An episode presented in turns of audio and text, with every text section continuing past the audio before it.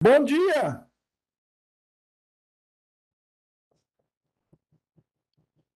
Bom dia! Bom dia! Pastor, tudo bom? Tudo. Aqui em casa tá... Bom dia. Aqui em casa está acontecendo uma revolução francesa. Vixe. Tá atrasado, tá atrasado. Tô atrasado! Cinco minutos! Vai. Bom dia, meus queridos. Oh, grande presbítero Kisley! Ki- Kisley, hoje não é minha folga, você pode me ligar. Bom dia, Claudete. Claudete apareceu e sumiu. Os demais, não vou dar bom dia, porque devem estar na praia, né? Quem é rico mora na praia. Ó, a irmã Nilminha aí. Rapaz, tô com saudade da irmã Nilma. Saudade da irmã Nilma. Iraci, eu sobrevivi na reunião de ontem, tá? Bom dia, irmãos. Uai, o que, que foi, mano? Comeu muito? A irmã Nossa casa, Fabiana. as portas estão abertas. Hã? A nossa casa, as portas estão abertas. Se eu só o senhor chegar. Ah, então eu vou chegar, porque saudade. Eu tô, tô com tanto serviço. Dizem que não... Eu escolhi ser pastor porque falaram que pastor não faz nada. E agora tô vendo que faz, eu vou mudar de ramo. Dia, irmãos. Bom dia, irmão. É Everton. É a voz do Everton. Aí, Aqui, ó. Bom dia, Dulcinha. Dulcinha tá feliz. Dulcinha tá feliz. Lembrando que o Wilson não está conosco, mas a Simone, pelo menos é esse o aviso que eu tenho, porque estão coabitando lá na, em Miami, tá? Estão coabitando lá em Miami. É, estão aniversário de casamento deles, né? Ah, irmãos, vamos começar então com o que temos. Aqui tem o Cleito, tem a Claudete, tem o Everson, tem o Marcelo, tem a Marta e tem o Rodrigo. É, é, hoje nós somos esse grupo mesmo, os, os, os, os eleitos, né? Antes da fundação do mundo, né? Para essa função. É, deixa eu tentar compartilhar algo aqui. Não está aqui. Oh, oh, oh, oh. Talvez eu tenha que compartilhar minha tela.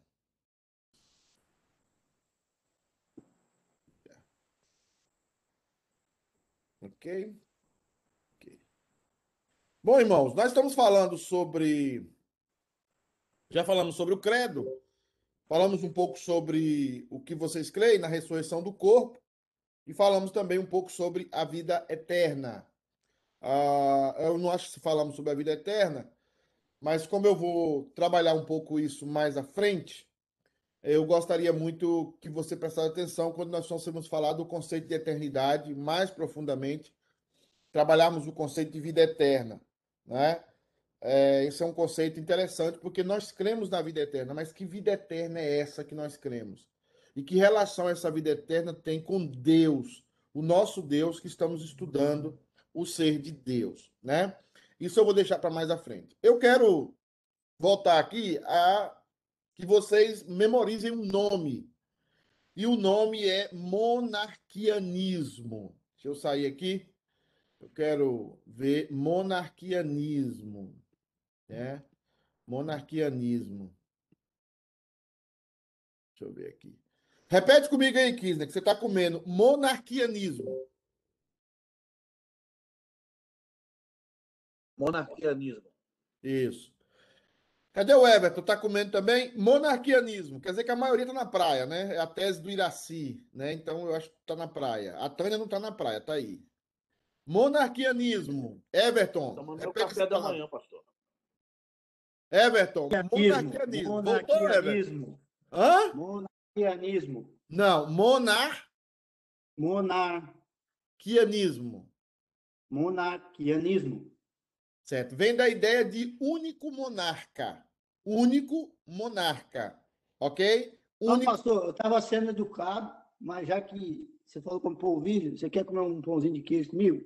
Pode vir. Para, para, porque aqui em casa Pronto. hoje nós estamos na penumbra. Eu hoje de casa nós estamos vivendo os últimos dias do avivamento. Se você quiser um frentoast, tem também. Ó. Não, gente, vocês estão na América há mais tempo. Eu estou na América agora. O negócio de comprar minha casa aí, eu tô sem. Eu tô Não, andando você, você não está comendo, você está de dieta. É forçada. Forçada. É, porque sua mãe é brava. É. é. Então é o seguinte. A... E nesse instante ela tá arrumando um carpete ali. Então, gente, é o seguinte. Monarquianismo. Eu gostaria de trabalhar sobre isso. Nilma, ora pra gente aí rapidamente, por favor. Nilma, liga o seu microfone e ore. Senhor nosso Deus, nosso Pai, graças te damos, Senhor Deus, por mais esse dia que o Senhor nos concede. Te agradecemos porque estamos com saúde estamos, e temos a oportunidade de ouvir a tua palavra. Senhor Deus, que o teu servo fale, Senhor Deus, o- que o teu Espírito fale através do seu servo pastor aos nossos corações, que possamos compreender e entender mais a tua palavra e vivenciá-la no nosso dia a dia. Abençoa todas as famílias da terra, onde quer que estejam, meus familiares, os familiares dos nossos irmãos, que eles também possam estar recebendo a tua graça, em nome de Jesus. Amém. Amém. O, o que foi o monarquianismo? É uma heresia muito conhecida e que a maioria de nós vive essa heresia e não sabe quando falamos em trindade. Quando falamos em trindade, o que a nossa natureza caída mais pensa logicamente é nessa heresia chamada monarquianismo. E o que foi o monarquianismo? Foi essa tentativa de tentar explicar o elemento divino em Cristo sem fazer violência à unidade de Deus. Deus é unipessoal e não tripessoal nessa heresia. Então, o que é que o monarquianismo tentou? Vocês vão perceber, principalmente os presbíteros que vão tomar curso de teologia, vocês vão perceber que a história da igreja, a igreja demorou 11 séculos para definir a doutrina de Cristo. Foi a doutrina de Cristo que deu origem a todas as outras doutrinas que fala do ser de Deus. Então, quanto mais se estudava a pessoa do Salvador, mais havia descobertas acerca do próprio Deus. Então, para fazer justiça segundo o monarquianista, né? Para fazer justiça ao elemento divino, o elemento divino em Cristo, eles tentaram entender que para não romper a unidade de Deus, que Deus era unipessoal, que Deus tinha uma só substância, que Deus tinha uma só pessoa. E Deus se revelava, essa uma só pessoa se revelava de modos diferentes. E ou tinha algum tipo de transformação no processo. Isso é monarquianismo. Deus é uma só pessoa, mas ele pode se revelar com modos diferentes, ou ele pode, no processo, sofrer uma evolução e ser transformado em algo diferente. Essa doutrina da base, essa doutrina é lá nos pais da igreja, e essa doutrina dá base para você entender, por exemplo, as doutrinas do Ed René Kivitz, as doutrinas é, do Ricardo Gondim, as doutrinas do Caio Fábio, que falam que Deus está em transformação, que Deus está, de alguma forma, é, sendo. é, é, como é que fala a palavra? É, a palavra Update. é. Hã? Update. Sim, a palavra é um update. Deus está fazendo um update. Deus está evoluindo. Deus está evoluindo. É essa a, a, a expressão que esse sistema vai tratar. Então, existem dois monarquianismos. O monarquianismo modalista, que nós vamos fazer hoje, e o monarquianismo dinâmico. O monarquianismo modalista e o monarquianismo dinâmico. Então, vamos ver primeiro o monarquianismo modalista. Se alguém tiver pergunta, vai fazendo aí, porque eu hoje estou virado no modo coentro, tá? Hoje meu negócio é andar rápido. Ultimamente, É a mesma, é a mesma crença do, do Ed René Nil, né? de quem?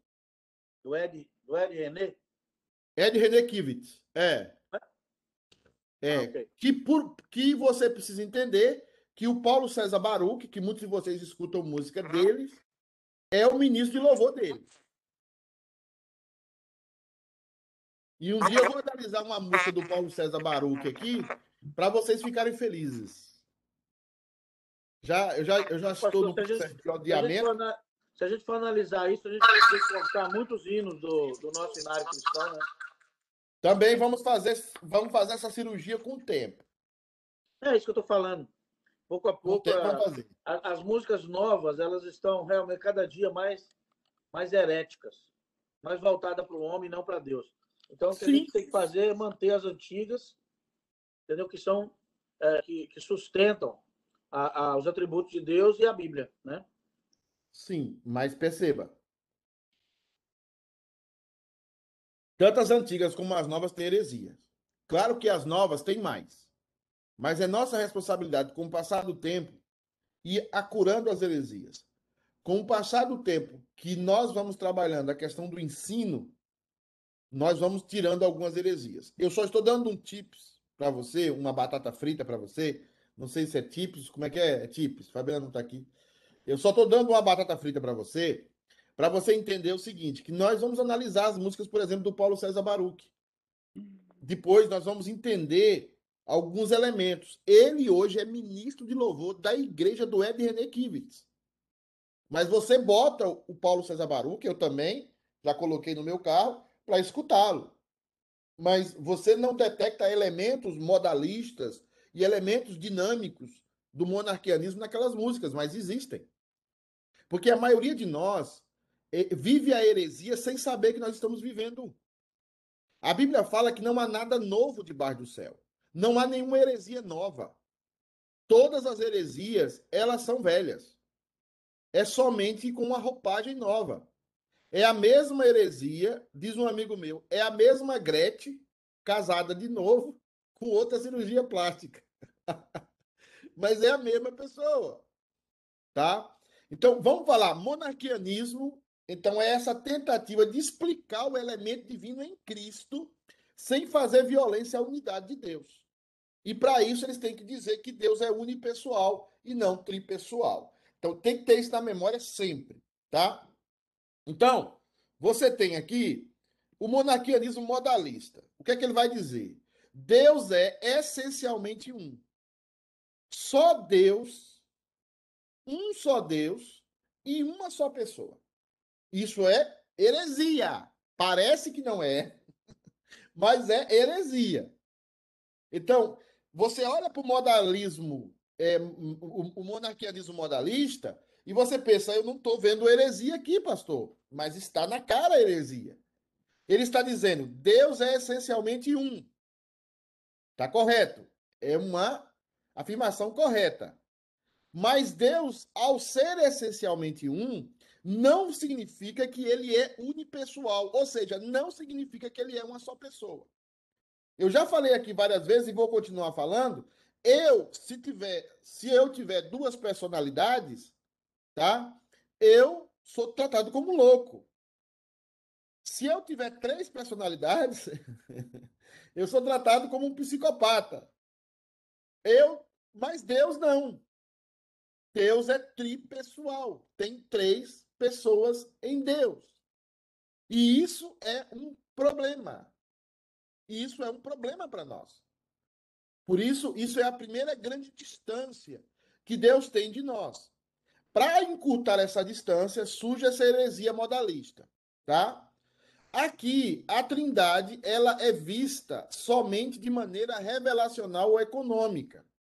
O que é a palavra? Estou indo bem lento, irmãos, porque eu sei que são palavras novas. E eu sei que já somos poucos, já estamos com sono, o dia está de sol e vocês estão perdendo a praia, tá? Então vamos lá. Trindade é vista como somente de maneira revelacional. O que é de maneira revelacional? Deus resolveu se revelar como Pai no Velho Testamento, como o Espírito Santo, o Filho no Novo Testamento e o Espírito Santo agora na última era. Ou seja, Deus é visto de uma maneira somente relacional ou econômica. A, a palavra econômica é a maneira como Deus faz as coisas. Então, Deus é um só. Só que ele resolveu aparecer a nós primeiro como Deus Pai. Aí ele resolveu aparecer a nós no, Velho, no Novo Testamento como Deus Filho. E ele resolveu aparecer a nós como Deus Espírito Santo agora. Mas é o mesmo Deus com uma só personalidade. E essa é uma grande heresia. E nós pensamos assim, a maioria de nós. Se eu fizer uma prova agora aqui, você, você vai me falar isso. Que Deus se revelou a nós como Pai, Deus se revelou, o mesmo Deus se revelou a nós como Filho, e o mesmo Deus se revelou a nós como Espírito Santo. E isso é heresia. Porque nós estamos tomando dizendo o seguinte: Deus, para ficar mais didático, aí já pega as heresias do Caio Fábio, do Deus, para ficar mais didático, Deus resolve baixar um pouco o nível para se relacionar conosco. Aí ele cria três personagens na história: o Pai, o Filho e o Espírito Santo. E isso não é bíblico. E isso não é bíblico. Deus não está, a Trindade não está na Bíblia apenas para que Deus se revele a nós. A Trindade não está na Bíblia apenas para nos salvar. A Trindade está na Bíblia para dizer como Deus é. E Deus é três pessoas. No português está errado, mas na teologia está certo. E são três pessoas distintas uma da outra. São três pessoas diferentes uma da outra, mas que essas três pessoas, elas têm a mesma substância, a substância da divindade. E isso precisa ficar claro em nosso coração. Olha o que diz aqui. O, o Iraci faz uma pergunta. O mistério de Deus pode ser explicado? Alguns podem. Alguns podem aquilo que Deus explicou para nós, outros não. Nós passaremos toda a eternidade conhecendo a Deus. Isso é o princípio da classe de catecúmeno. Qual é o que é a vida eterna? O que é a vida eterna? Posso fazer uma pergunta? Vou fazer várias. Deixa eu, deixa eu descontar aqui para a gente conversar. Ah, pode fazer sim. Ah, então, quando Jesus estava na Terra, é, Hum, eles estavam separados, essas, essas, essa personalidade, tá- um estava separado da outra, Deus no céu e, e Jesus na Terra? Ou Deixa ao eu te mesmo uma tempo eles estavam deixa ao mesmo tempo? deixa eu te fazer uma pergunta, Nilminha. Sua pergunta é muito boa. O que é eternidade? Eu já falei aqui. É a ausência de quê? A ausência de tempo. Não só. De tempo e que- espaço? Exato. Você está dizendo que Jesus está separado, que o filho está separado do pai, porque você está num conceito de espaço. Uhum. Só que para Deus não tem espaço. Quando Quando Jesus diz, Pai, perdoa-lhes, porque eles não sabem o que fazem. Era ao mesmo tempo o filho, a, persona- a- a personalidade do filho, ao mesmo tempo era Deus também. Ele falando Sim. com o pai, mas para ele mesmo. Sim. Não. O Hum. pai. Para o O pai. pai. Uhum, É, nós vamos estudar obras intra-Deus uhum, e nós vamos estudar obras extra-Deus. ok. Quais são as obras que acontecem dentro do ser divino?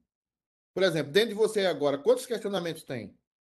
Quantas dúvidas, alegrias, frustrações tem dentro de Nilma? Muitas. Você tem, tem uma intra-Nilma e uma extra-Nilma.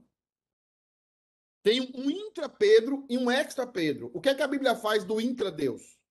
Que é chamado pela teologia das ópera in, ad intra. E é chamado ópera ad extra.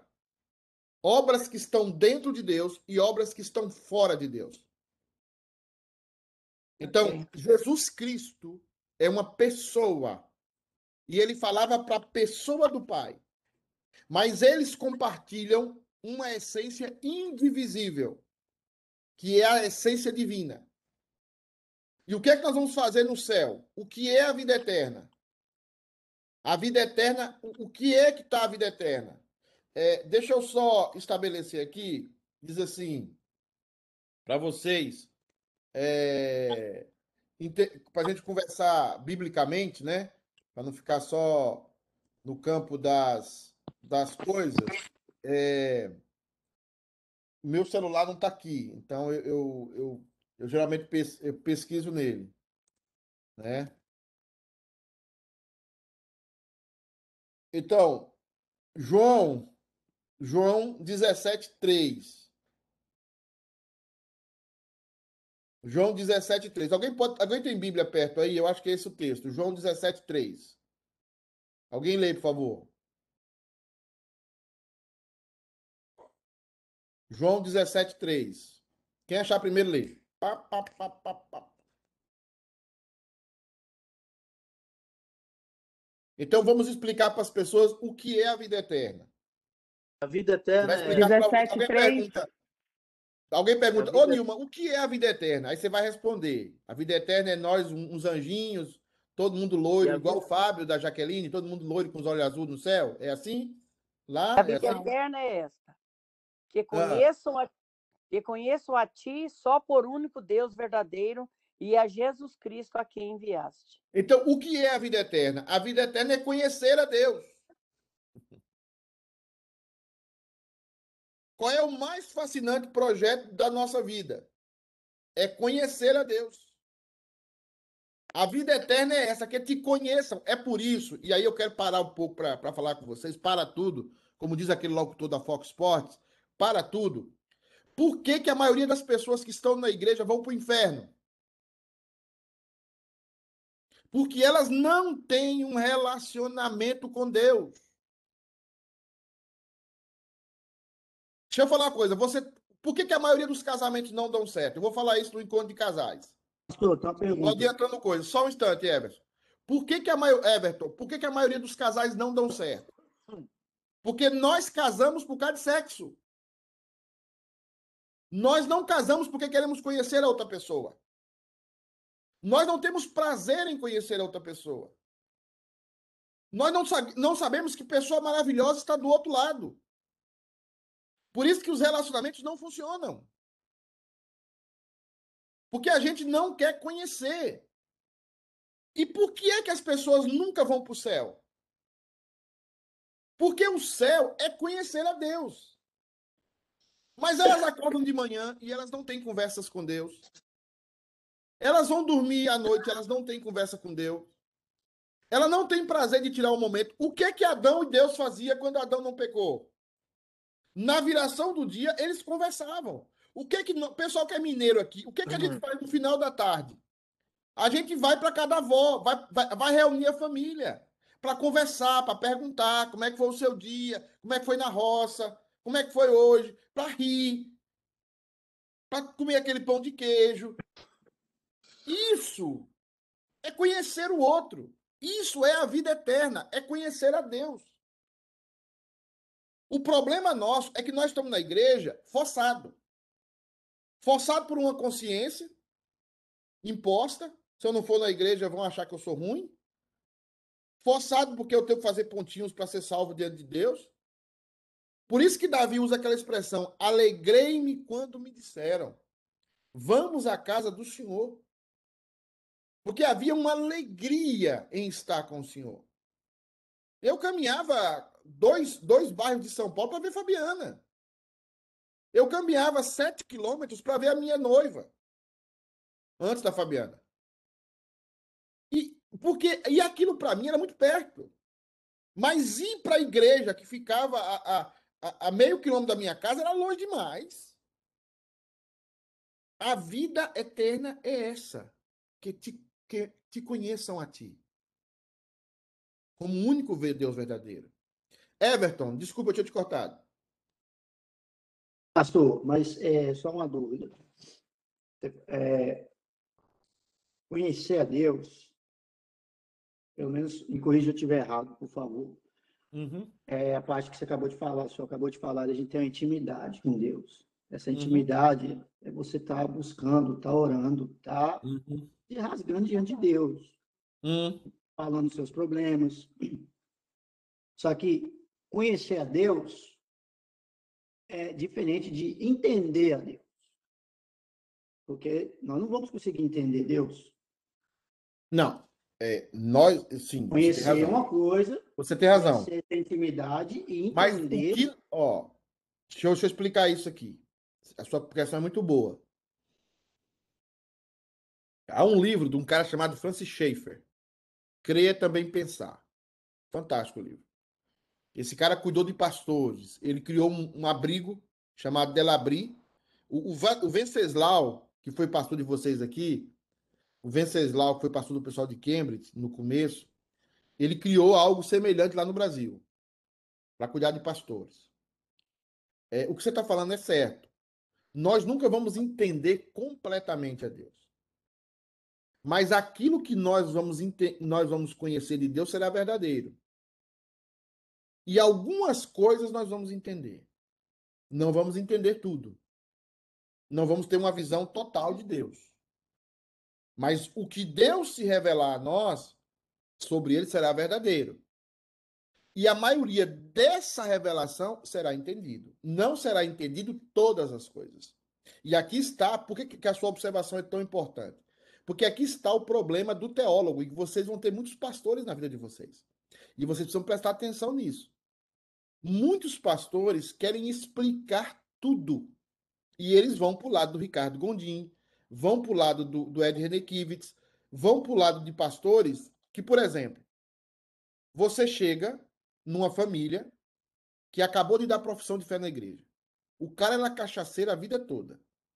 A mãe vivia separado com o pai.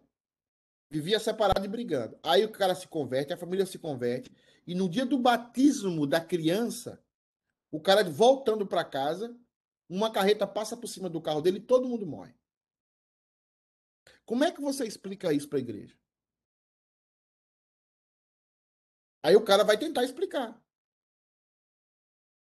Ele quer amenizar a dor das pessoas. Ele é pastor. E ele quer livrar a cara de Deus também. Como é que eu livro a cara de Deus? E como é que eu dou uma resposta à minha grei? A palavra grei é rebanho. A minha grei, diante de uma situação dessa, acabaram de ser batizados, uma grande festa na igreja. Aí o caminhão vai e passa por cima deles e mata todo mundo. E aí? A mãe orou 50 anos pelo filho. 30 anos pelo filho. E aí o filho, a mãe está lá no caixão, do neto, da neta e da, da nora. Como é que você vai explicar isso? Por isso que a gente tem que a gente tem Sim. que crer, pastor. Não é tentar Sim, explicar. é fácil, Everton, é fácil eu e você falarmos isso aqui, porque não é nosso filho que está lá no caixão. Não, eu estou dizendo, eu estou dizendo é, em relação ao pastor. Porque se uma mãe que o filho está lá no caixão, como você está dizendo, é, é fácil para nós, concordo com o senhor. Né? Mas agora, por que, que o pastor que vai lá na frente resolver responder essa pergunta para ela? Olha onde que ele está entrando. Por causa do orgulho pastoral e por causa então, do aí onde, aí onde ele vai cair, vai cair a igreja junto com ele, vai cair a mulher, vai todo mundo. Isso, você está certo. É o que está acontecendo hoje. Aí volta naquela parte que a gente está falando. O pastor chega lá e fala que que a Bíblia tem que ser feita um, um update da Bíblia. Não, isso. você está rasgando a Bíblia e escrevendo ela de novo. Exatamente. Da sua maneira. Então, isso é heresia. Por isso que eu mencionei isso. O que eu venho aprendido nos últimos anos é que é, entender é, é, é, é verdade. É diferente de conhecer. Sim. Entendeu? Quando você conhece a Deus, é quando eu, eu tenho aquela intimidade com Deus. Você teve aquela experiência que você só vai ter quando você está estudando, quando você está buscando em oração ter essa intimidade com Deus. Sim. Você está crendo naquilo. Que sim. muitas Agora, vezes, como senhor... Sim, sim. Agora, veja bem, o que você está falando é tão legal, a gente tem que remeter para um caso que foi falado aqui antes, o caso de Davi. Davi adultera com Beceba, Beceba fica grávida, a criança nasce, Deus permite que a criança nasça, e a criança adoece. E o que é que Davi faz? Davi põe pano de saco na cabeça, cinza na cabeça, e começa a jejuar pelo menino. E o que é que. Aí você percebe alguém que começa a conhecer a Deus. Alguém que tem intimidade com Deus. Quando Deus mata o menino, porque quem matou foi Deus, porque Deus falou para Davi: o seu filho eu vou tirar a vida. Uhum. E Deus tira a vida do menino. E ao tirar a vida do menino, o que é que Davi faz depois que Deus tira a vida? Davi toma um banho. Davi pintou o cabelo, como diz minha mãe. passa alfazema suíça na época, né? E segue a vida. Segue a vida. É, essa é a ideia de alguém que conhece a Deus, conhece a soberania de Deus e sabe que Deus não vai dar explicações de tudo. E que existem situações na nossa vida que nós temos que aceitar. Que nós não temos que entender. Mas a minha grande pergunta. Crer naquilo. Isso, mas a minha grande pergunta para todos vocês e para mim também é o seguinte: quando acontecer com a gente, você vai crer? Ah, quando tá. acontecer conosco? Porque só sabe a experiência de perder um filho quem já perdeu. E, e quem já teve que, que ouvir nãos terríveis de Deus. E é esse cara que, mesmo recebendo esses nãos, se manteve fiel. E mesmo recebendo esses nãos, não buscou explicações além da, da Bíblia, explicações esdrúxulas. Eu conheço um caso de uma irmã que perdeu uma filha com câncer de fígado e ela foi para o centro espírita. Porque lá no centro espírita, o médico falou que estava recebendo a filha dela. E, e um dia, olha, olha para esse absurdo. E ela ia para o centro espírita, o médico recebia a suposta filha dela, ela conversava com a filha, e eu fui falar com ela. Ela disse: Eu sei que é o diabo. Mas parece tanto com a minha filha que aquilo me consola. Dá para entender um negócio desse? Pastor, mas o, o não de Deus nas nossas vidas é para trabalhar junto também, para a gente crescer. A gente tem que aprender sim. com sim e com não. Sim. Não sim, é porque eu, se eu falar, ah, eu, eu, eu creio em Deus, isso não significa que tudo que eu pôr a mão vai virar ouro, tudo vai dar certo. Não. não. Deus também fala não, porque eu vejo igual eu com filho. Às vezes você fala não pro seu filho, porque se ele for tal ele vai se machucar. Sim. Né? Aí você avisa, não pula ali que você vai cair. Aí sim, sim, sim. Mas, mas, mas, mas Everton, Everton, eu sei. Eu não estou tentando ser simplista. Eu, eu, olha, você está falando uma coisa que é verdade. Na maioria das vezes é isso mesmo. Mas existem exceções. Por exemplo, Lázaro estava doente. E chega a notícia a Jesus que Lázaro, a quem tu ama, está enfermo.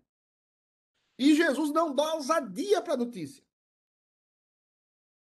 Depois de dois dias, Jesus para e diz para os seus discípulos: Lázaro dorme. Ou seja, Jesus esperou Lázaro morrer. Ele esperou. Ele não podia ter curado antes. Ele sabia por que ele estava fazendo isso. Sim, mas ele queria aquilo, mostrar para ele. Sim, mas aquilo que eu estou tentando dizer para você é que existem situações que a gente, humanamente falando, não vai ter resposta que é para o bem. Nós vamos saber a resposta depois, talvez no céu, talvez depois de algum tempo. O que a gente tem que entender é confiar. Jó nunca soube a razão do seu sofrimento. Jó nunca soube que ele que ele sof... por que, que ele sofreu. Jó nunca soube por que, que Deus tirou os filhos dele através da, da investida de Satanás. Deus nunca soube, Jó nunca soube nessa vida. Mas ele confiou. Ele confiou. Como tem um amigo meu lá na cidade que eu fui pastor, que a mesma coisa aconteceu com ele. Ele orou, ele orou a Deus para a empresa dele. Ele chegou na igreja, ia na igreja nos cultos de manhã, de tarde, à noite, de madrugada, toda hora que, que, que eu vi, ele estava na igreja. Aí ele ora a Deus para pedir uma empresa, para que a empresa dele funcione. E a empresa dele passou a funcionar, ele passou ali na igreja. E aí Deus tirou a empresa dele, ele foi ser funcionário da prefeitura, ganhando um salário e meio. Um cara riquíssimo. Aí eu perguntava para ele, como é que você entende a sua história? Ele falou, é muito simples, pastor. É muito simples. Deus me permitiu dar, eu tive, mas eu entendi que eu tinha que escolher nessa vida ou eu sou rico, ou eu vou para o céu. Tem gente que consegue ser rico e ir para o céu. Tem gente como eu que não consegue. Tem que ser pobre a vida toda. Essa foi a experiência dele. Porque não. Por que, que aconteceu? Agora, tem gente que não é de Deus, obviamente. Tem gente que pede, que está na igreja, pede para ficar rico, fica rico, abandona a igreja, abandona a obra de Deus e pensa que está fazendo grande coisa. Indo na igreja uma vez por mês, indo na igreja uma vez a cada seis meses, está na bênção. E não está. Simplesmente Deus ignorou você. Simplesmente Deus colocou você no seu curso. Ligou automático seu. Porque você pediu a Deus algo, Deus te deu, mas aquilo se tornou em maldição para você. O seu trabalho impede você de se vir a Deus com mais, com mais profundidade. Se o seu trabalho impede você de se vir a Deus com mais profundidade, o seu trabalho é maldição. Agora, só os filhos de Deus vão entender isso no processo. Alguns não vão entender. E alguns vão ficar riquíssimos. E, alguns, e vão, vão ganhar essa vida, mas vão perder a próxima. Por, isso, pastor, a gente tem mas que tomar... entender esse processo não vai. A gente tem que tomar cuidado no seguinte, para a gente não deixar a bênção que a gente pediu para Deus se tornar maldição. Sim, é a questão do filho. Você pede um filho a Deus, Deus dá um filho, e aí você não pode ir para a igreja por causa do filho. Ou um trabalho, ou você pede o que for. Aí, peraí, o que Exatamente. Exato. Para mim, na minha opinião, aquilo ali já não é mais bênção na sua vida. Mas, mas tem coisas, como você está falando aí, para os demais também, tem coisas que você precisa ser firme. Crer. E aí entra Abraão. Deus deu um filho a Abraão. E o que que Deus fala para Abraão? Pega teu filho, teu único filho, tinha Ismael, mas Deus fala, teu único filho, a quem tu amas, e faz o quê? E oferece para mim em. Oferece esse filho para mim. Ou seja, o teu negócio, que você trabalhou a vida toda. Você suou. Você ralou. Entendeu? Ralou. Aí Deus fala: me dá teu negócio. Confia em mim. É dele. Aí vai dizer, não dá. Você pega o negócio na rede e fala: é meu e eu vou cuidar dele. Vamos lá. Dulce, você levantou a mão. Sim, eu, é, eu não estou querendo sair do assunto, pastor, mas aquilo que o senhor falou da, da mulher que o senhor conheceu aí, que foi para o centro espírito lá, porque o médium falou que. Isso. E, que sabia que era o diabo. Uh, eu sei que isso é possível porque Saul chamou, através do profeta, da profetisa lá, chamou é, Samuel. Samuel, Samuel. Mas o senhor acha que isso é o próprio diabo ou ele real, ou a pessoa realmente pode voltar? Porque a Bíblia não, diz é o diabo. que o espírito existe, é mas você deve mexer com os, com os mortos. Não, é o diabo. Ali, ali é o diabo. Ali, é a, a, um dia eu posso fazer exegese do texto para vocês. Ali uhum. é Satanás. Agora existem interpretações, blá, blá, blá, blá, blá, blá. Ali é o diabo mesmo, imitando uhum. e, e falando a verdade. e falando a verdade pro rei. Mas é. existem leis que não se quebram, tá? Existem leis que não se quebram. vou falar um pouco sobre isso hoje no Deus dos Pactos. Uhum. Ah, Pastor. Oi, quem é? Eu posso falar? É Claudete. Oi, Cláudia. Eu não sei se tá de... não está dentro do assunto, não, mas é uma curiosidade que surgiu aqui agora. Sim. A questão do sonho, do pensamento. O diabo não tem acesso ao pensamento das pessoas, tem? Depende. Como assim depende? Eu posso saber o que você está pensando sem eu ser, ter poderes paranormais, quanto mais Satanás. Porque é, é, é, é como que eu vou falar? Satanás, é, convive tem... seis, Satanás convive há seis mil anos com o ser humano. Você acha que ele não sabe quando você está pensando? E nós precisamos entender que Satanás manipula com os nossos egos. Satanás chega para Eva e diz: Eva, por que, que Satanás chegou para Eva? Porque a, a árvore era boa para comer, tinha uma boa aparência, e homem não vai olhar comida. para comer. Homem não vai olhar a aparência de comida. Pelo menos comida física, né? Vocês entenderam? Então, o homem não vai olhar isso. O homem não vai olhar. Isso não, viu, Claudete? Tá Agora, o que quem é que vai olhar a, a aparência? A mulher. E a Bíblia é clara, a fruta era boa. Eu vou falar sobre isso hoje. Boa para comer. De boa aparência. E Satanás não sabia que ela estava pensando, no sentido de que ela estava querendo comer? Uhum.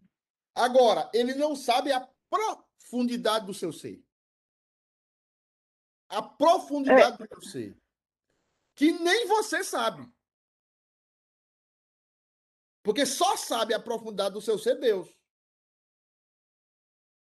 Você não sabe quem você é, Satanás não sabe quem você é, só Deus sabe. Agora, Satanás tem, sim, não é um conhecimento do que você está pensando, mas ele sabe, por situações, por, pelos seus comportamentos, ele sabe exatamente o que você está pensando. Pelo seu. Você sabe isso das suas filhas? Você observando as suas filhas, você não tem nenhum poder sobrenatural. Mas você sabe quando as meninas estão com raiva. Você sabe quando as meninas. Você já sabe até do Everson. O Everson pode não saber a sua, mas você já sabe do Everson.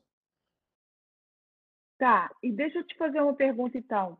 É, às vezes no sonho, por exemplo, às vezes, igual o senhor, por exemplo, sonhou do irmão do senhor que o senhor relatou terça-feira, né? Sim. Que já foi consolado e tal.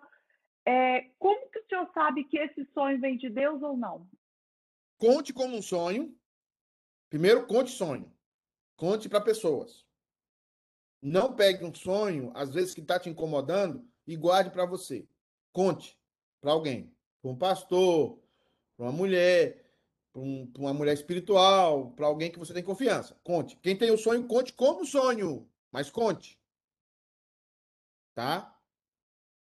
Ah, e a partir daí, esse sonho vai ter sim alguma situação que está explicando a você, porque a maioria dos sonhos é a sua própria mente explicando você situações. Mas pode acontecer situações sobrenaturais, sim. Eu vou falar isso na terça-feira. Tá? Agora, eu tenho experiência já aqui no meio de vocês de cura. Alguns já sabem, eu tenho experiência de curas aqui no meio. Mas eu não posso falar as coisas que passam comigo todas, porque o povo vai, já me taxam de tudo de ruim, inclusive vocês. E se eu começar a contar as coisas que acontecem comigo sobrenatural, aí que o bicho vai pegar mesmo, aí que eu vou ser jogado pela janela. Mas eu nunca vivi a vida cristã sem o um elemento sobrenatural. Nunca, nunca na minha vida. Então, há situações, eu oro por vocês, nominalmente, todos vocês, eu não, eu não sou um pastor. A Bíblia fala que ve, pastores que velam pelas suas almas. Como é que um pastor não ora pelas ovelhas? Infelizmente, tem pastor que não ora. Tá? Mas eu creio sim no poder de Deus, tudo isso. E creio que existem sonhos que são sobrenaturais. Agora, não são todos, não é toda hora, não é todo dia. Tem gente que sonha toda hora, né? Isso aí é um problema de feijoada. Isso aí é um problema que você tem que consultar com o Dr. Kisney. Ele sabe dessas coisas. Né? Agora, é, é, não é um problema espiritual, mas existem sonhos que são, sim, elementos sobrenaturais, mas a maioria deles é, é a própria mente sua explicando situações através de figuras, né, de, de, de, na sua vida. Mas existem sim. Agora, que Satanás sabe o seu sonho? Não, não. Aí não. Se você está perguntando isso, não. Pastor, é como se eu fosse eu... contar para outra pessoa e a pessoa confirmar aquilo que é tipo assim, com o tempo e confirmando aquilo que eu tenho. O que confirma é, é se o seu sonho tem a ver com a escritura. A escritura vai nortear o seu sonho.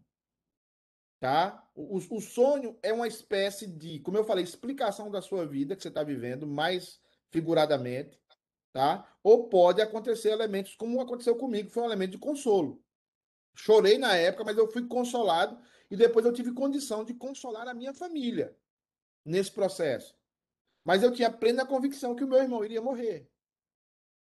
E isso eu, eu não negocio e, e, com ninguém, porque eu sei o que eu vivi. Né? Everton. Eu já vivi essa situação. Você está pedindo aqui, come back. Come back a, a subject, né? Iraci. A Iraci tá com o microfone. Vamos voltar para o assunto. Gente, é do assunto ou não é do assunto? Everton. Você tem um minuto. Estou querendo é, só falar do negócio do sonho aí, fechando o que a Carla falou. Eu lembro que uma vez eu falei com o senhor a respeito do que estava sonhando com a minha avó, que já faleceu. Sim. Eu estava em dúvida. Hum. E compartilhei esse sonho com o senhor. E o senhor me falou: Isso aí é porque você está com saudade. Uhum. E naquele momento, depois daquele dia, eu não sonhei mais com aquilo. Uhum. Sim. Eu não sonhei. Então, eu precisava ter falado para alguém? Eu que sim. Você falou para o seu pastor, né? E tá bom. Então, e você me deu a explicação, e depois que não, não tive mais sonho daquela maneira mais. É isso. É isso mesmo. Saudade, palavra triste, né? Eu tenho saudade direto. Saudade eu tenho toda hora, no dia assim diz a música. Vamos lá, gente. Vamos, vamos lá que o Kiss já pegou o violão. Ah, deixa eu tentar aqui voltar aqui para o que nós estamos vendo, mas nós vamos fazer essas digressões. A Trindade, eu estou falando sobre monarquianismo modalista. A Trindade é vista, somente já falei sobre isso. Pai, Filho e Espírito Santo não são pessoas, mas modos de manifestação ou modo de revelação do ser, do ser divino. Você, tem muita gente na igreja que pensa assim. Inclusive, eu fazia parte de banca de estudo de pastor e eu perguntei para um pastor que estava se formando. É, ele entendia que o Pai, o Filho e o Espírito Santo eram a mesma pessoa? e o cara falou que sim. Eu, aí eu não pude continuar com a entrevista, teve que mandar o cara para o seminário, de volta. Eu falei, mais dois anos, tá? Para o senhor. Porque o Pai, o Filho e o Espírito Santo não, é, não são a mesma pessoa é o mesmo Deus, mas não são a mesma pessoa. Mas o modalismo tenta fazer o quê? Não. Uma hora ele aparece como uma hora ele aparece como pai, outra hora ele aparece como filho, outra hora ele aparece como Espírito Santo. É igual é, é, Fabiana. Fabiana de manhã, geralmente ela tá feliz, ela tá alegre, ela tá assim, é o modo Fabiana happy. Depois, meio-dia, a Fabiana já está tentando orientar as pessoas aqui de casa, nos orientar, já é um modo menos feliz. No final da tarde, a irmã Fabiana já está chamando, puxando a orelha de todo mundo e fiscalizando se eu saí com o Kisney, se eu saí com a Arione, se eu comi na casa de alguém, e já está não tão feliz. Então, três modos da irmã Fabiana no mesmo dia. Isso é o modalismo. É a mesma Fabiana, é a mesma pessoa com três modos de observar a vida. E aqui vem essa heresia, dizendo que Deus se manifesta de três maneiras diferentes para que nós sejamos salvos. Então nós temos que rejeitar essa heresia. E aí eu falo os modos como essa heresia trata, e talvez na nossa cabeça também. O primeiro modo de manifestação é o Pai, segundo o modo modalista na criação e na doação da lei ao seu povo. É o primeiro modo. O segundo modo de manifestação é o Filho, na encarnação. E o terceiro modo é o Espírito Santo, na regeneração e na santificação. Deixa eu fazer uma pergunta para vocês aqui, se vocês já ouviram. Você já ouviu a ideia de que o Deus do Antigo Testamento é um e o Deus do Novo Testamento é outro? Por exemplo, o Deus do Antigo Testamento é raivoso e irado. E o Deus do Novo Testamento é um Deus bonzinho e legal. Já ouviu essa expressão? Pode abrir o seu microfone, minha já. querida irmã. Já abri, já ouvi sim. E... Você sabia que isso é uma heresia modalista? Não. Pois é. Você sabia que tem gente que crê que o Deus do Velho Testamento ele é mais terrível e irado do que Jesus Cristo? Mas, pastor, quando a pessoa não tem entendimento, ela começa a ler a Bíblia, ela tem esse pressentimento, porque o tanto, porque Deus, ele não, tipo assim, nas guerras e tudo, ele não destruía só uma pessoa, ele destruía quase que a, a cidade toda, praticamente. Uhum. Então, se a pessoa não tem esse conhecimento, é por isso que eu acho que às vezes muitas pessoas que não conhecem a Deus têm até medo de ler a Bíblia para ser por, por ser confrontado com esse Deus. Ótimo, boa observação. É isso mesmo. É isso mesmo. É isso mesmo. É, Ritinha, você acha que, que o Deus do Velho Testamento ele é menos amoroso que o Deus do Novo Testamento? O que, é que você acha?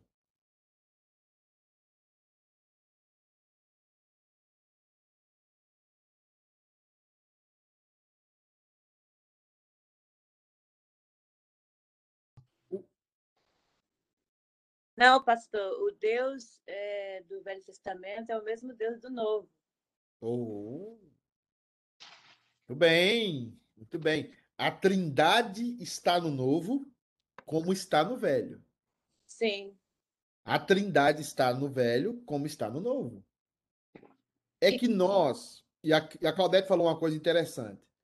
E eu assisti vários programas do Jô Soares, não sei quantos de vocês aqui assistiu o Jô Soares. E o João Soares sempre batia nessa tecla. Não sei se você observava. O João, Soares, o João Soares sempre entrevistava pastores, ele dizia: Mas o Deus do Velho Testamento é um Deus irado. E o Deus do Novo Testamento é um Deus de amor. E muitos de nós têm essa concepção na cabeça. Nós ficamos com isso na cabeça. Só que nós não vemos o que Jesus falava. Jesus é muito mais duro do que o velho. Jesus fala mais de inferno, fala mais de, de, de, de ranger de dentes, fala mais de dor do que o Deus do, do velho. E nós não entendemos isso. Jesus chega a chamar as pessoas que estavam na igreja daquela época de filhos de Satanás. Você imagina se um pastor fala que os irmãos são filhos de Satanás? O que, é que você acha? Excomungado. E Jesus chama os cristãos, os, os, crentes da época, não cristãos, mas crentes da época, de filhos do diabo. Vós sois filhos do diabo. Porque eles diziam que eles eram filhos de Abraão. E aí Jesus fala: Deus pode suscitar filhos dessas pedras. Então nós temos uma ideia, e outra coisa que nós temos, que o sacrifício de Cristo foi para todo mundo. Não foi! Jesus morreu pelos seus, somente pelos seus. Só pelos seus. Jesus é claro, as minhas ovelhas ouvem a minha voz. Por isso que o pastor tem que pregar a palavra. Por isso que você, quando subir num púlpito, ou quando te der a oportunidade de falar, tem que pregar a Bíblia. Ah, mas a Bíblia não é coerente, a Bíblia não é conveniente, a Bíblia não é cool. A Bíblia não é legal. Não te interessa. Você prega a Bíblia. Excomungado, jogado pela janela, como foi Paulo, jogado pelo muro, mas você fala a Bíblia. Uma vez um irmão me chamou para trazer uma palestra numa empresa, acho que era a Semig, em Minas. Eu fui lá e falei: vocês estão tudo no inferno. A única maneira de vocês saírem do inferno é aceitando a Jesus Cristo.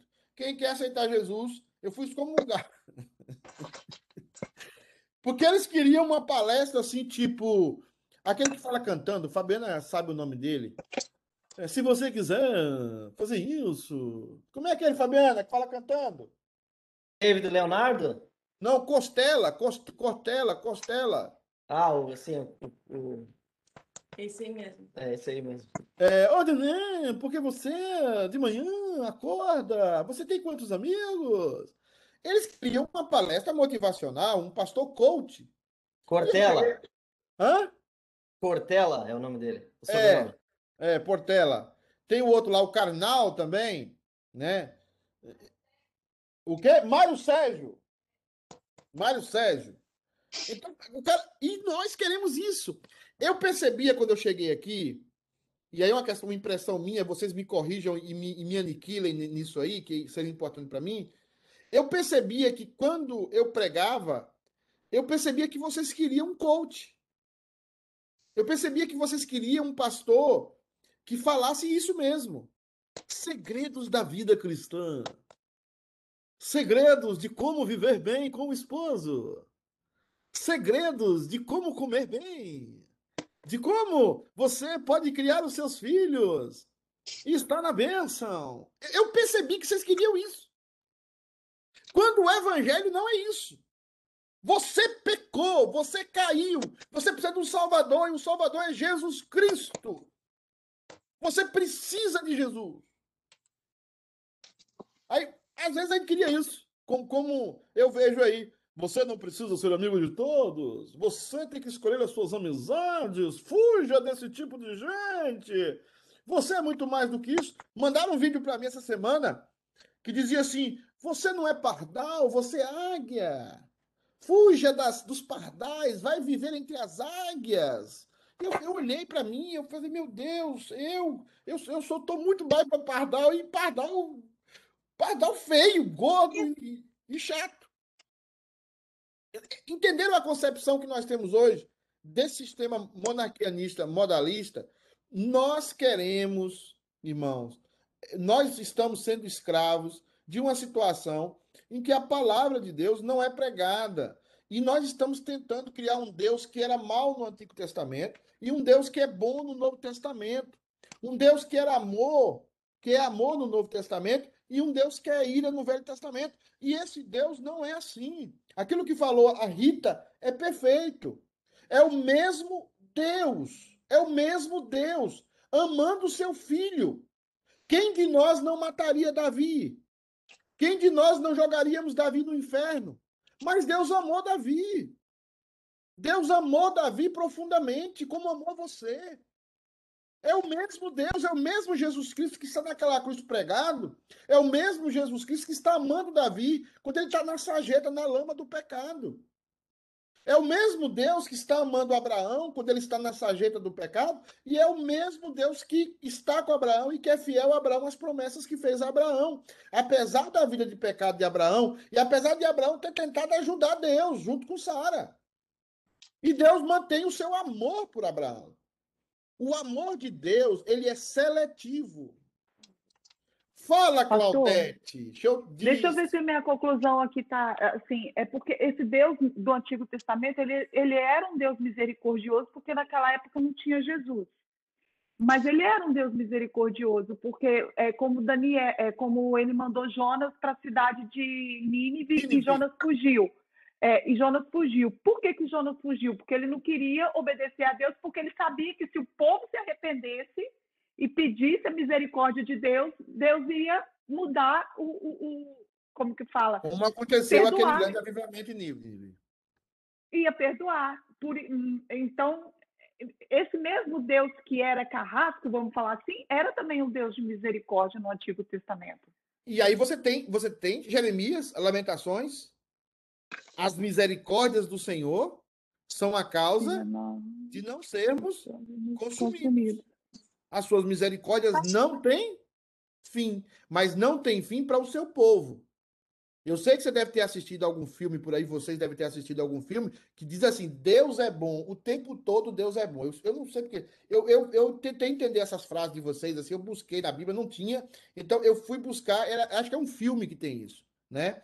E aí todo mundo pegou isso. Deus só é bom para os seus todo o tempo. Deus não é bom para todo mundo todo o tempo. Deus é bom sim. Faz cair chuva sobre maus e bons, mas Deus só é bom o tempo todo para com seus filhos. Pastor, o... nós Oi, Dulce. Mas ele é justo também. Nós podemos falar que Deus é um ser imutável em seu ser, ah, como diz no catecismo. Porém, Sim. a de falar, né, que no Velho Testamento, vamos dizer que no Novo não seja carrasco como no Novo. Eu não diria que Deus é carrasco, como Jesus falou, eu não vim para mudar, vim para cumprir a lei, né? Sim. Falou a lei de Moisés, eu não vim para mudar nada, vim para cumprir. Sim. Então, Sim. Eu nem no velho nem no novo eu não, não vejo Deus carrasco. Eu sei que Deus é, é justo, mas eu não vejo, Cláudio, como um Deus carrasco, sabe? Eu não, o Deus carrasco que eu quis dizer que eu quis dizer, Dulce, ele, é, que, é como justo mesmo. Tanto é que quando Jonas fugiu, ele fugiu por quê? Porque sabia que se o povo orasse, Deus ia mudar o, o, a, o que ele tinha falado que ele ia destruir. E o povo mudou e ele não destruiu. Exatamente. É, nossa... Eu vejo Deus misericordioso, tanto no velho quanto é. no novo, entendeu? Deus é, é um. Mas é. É, a nossa é impressão. A... E, aí vem, e aí vem a nossa impressão, meninas da ideia, por exemplo, de defesa pessoal. Deixa eu entrar um pouco nesse assunto, para vocês entenderem um gancho sobre isso, porque tá ligado. Na teologia tudo tá ligado. Por isso que eu deixo vocês devagarem. Quando o Kisney, quando divaga, quando o Everton divaga, eu gosto quando eles divagam, porque a, a teologia abrange, abrange tudo. Deus, Deus, e há um texto na Bíblia que é muito forte. Quando Deus chega para Samuel chega para Saul e Saul e Saul, Deus fala: Saul mata todo mundo. Mata as grávidas. Você pode ler esse texto lá. Mata o menino dentro da barriga da mulher. Mata a mulher e o menino dentro da barriga da mulher. Deus está dizendo isso. Ele está dizendo: mata a grávida e mata o menino dentro da barriga dela. Deus, amor. O que nós vamos passar a entender domingo agora é o Deus dos pactos. Deus estabeleceu pactos para conviver com a raça humana. E quando Deus estabelece um pacto, acabou. Eu vou amar, eu vou amar Claudete. Cai chuva, cai chuva, o mundo acaba, desaba. Ele diz: Eu busquei um, um, um, um rei para mim, segundo o meu coração. E é Davi. E Davi fez muito, coisa muito pior do que Saul. E Saul foi pro Beleléu. É tanto que Samuel tinha pena de Saul. Mas Davi, que fez coisa muito pior, o que é que Deus fez? Agora, olhe para a sua vida. Você é melhor do que qualquer pessoa aqui na América? Você é melhor do que qualquer um? Não. Então por que você venceu na América e o outro que era muito melhor do que você não venceu? Ou você está vencendo, né? Por que isso?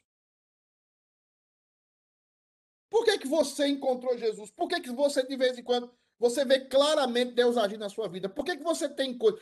Tem, tem irmãos tem, eu conheço irmãos que três irmãos é, é, é, um problema e um é na igreja, é uma bênção, tem um casamento equilibrado. Por que, que aquele tem e os outros não têm?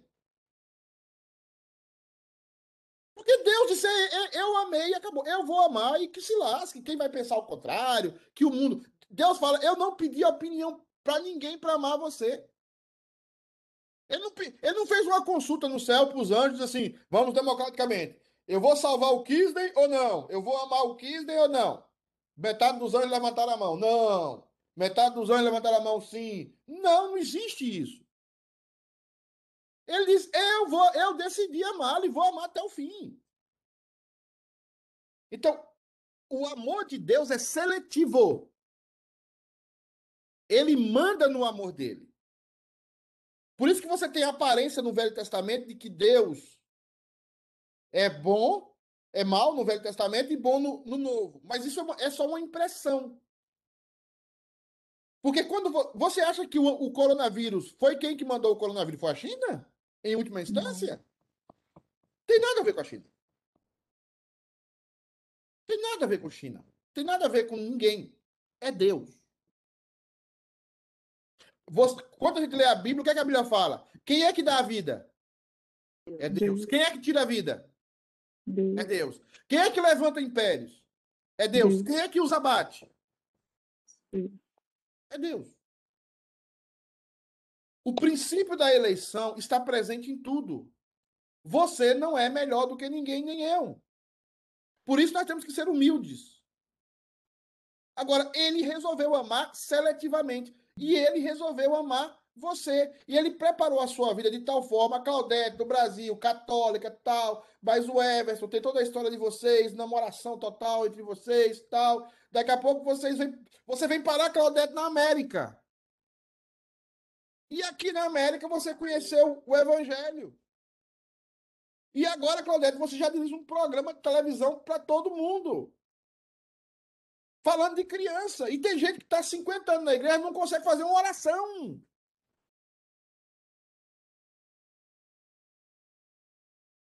O que é isso?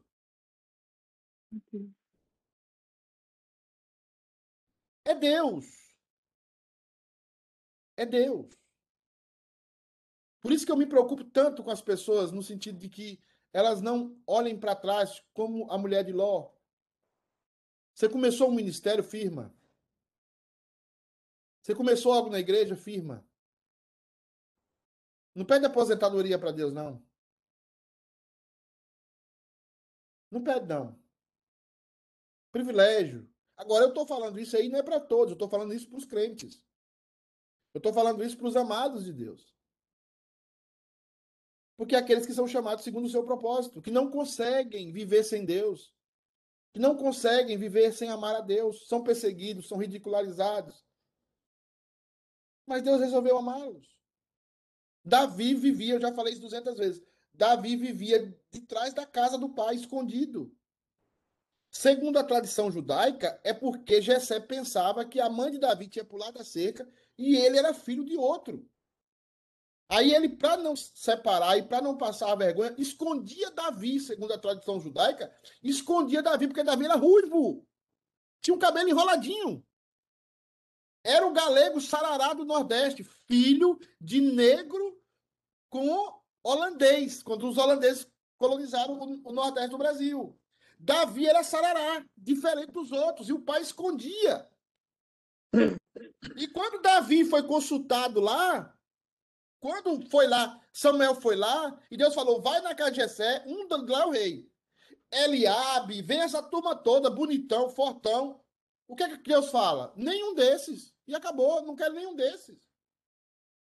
E o que é que Deus faz? Não tem mais nenhum, não? Aí o que é que Jessé fala? Tem um aí. que nem na lista tá.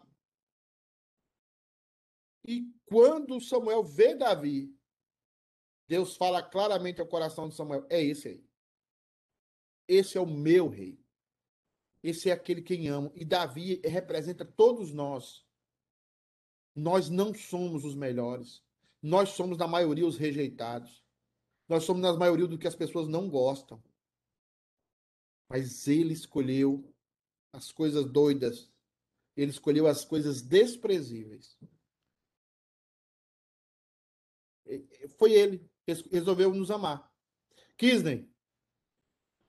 Pastorzão, eu estou 99% contigo aí. Eu só queria ficar 100% para te perguntar uma coisa sobre a sua introdução aí, sobre hum. a questão de Davi.